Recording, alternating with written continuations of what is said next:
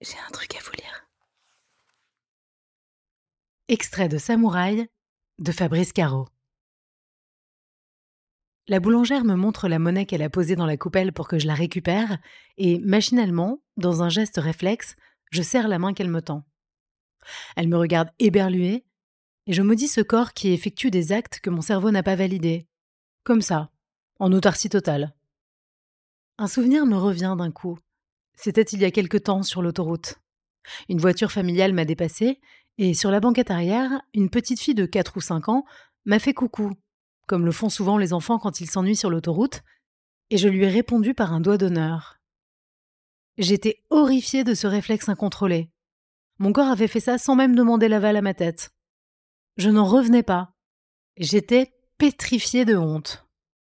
Et je ne savais même pas à qui en vouloir, étant donné qu'à aucun moment je n'avais souhaité ni ordonné ce geste. J'imaginais déjà la voiture m'obliger à stopper sur le bas-côté et un père foudrage en sortir pour me casser la figure, mais il ne s'est rien passé. La voiture s'est éloignée devant moi, emportant avec elle ce geste insensé. La petite fille n'a probablement rien dit, elle a dû garder pour elle cet événement, et qui sait le chemin que va prendre ce doigt d'honneur dans son développement? Peut-être va-t-il constituer le battement d'aile du papillon, qui fera d'elle une adulte cruelle et misanthrope Un simple geste, grain de sable dans le rouage de sa foi en l'humanité.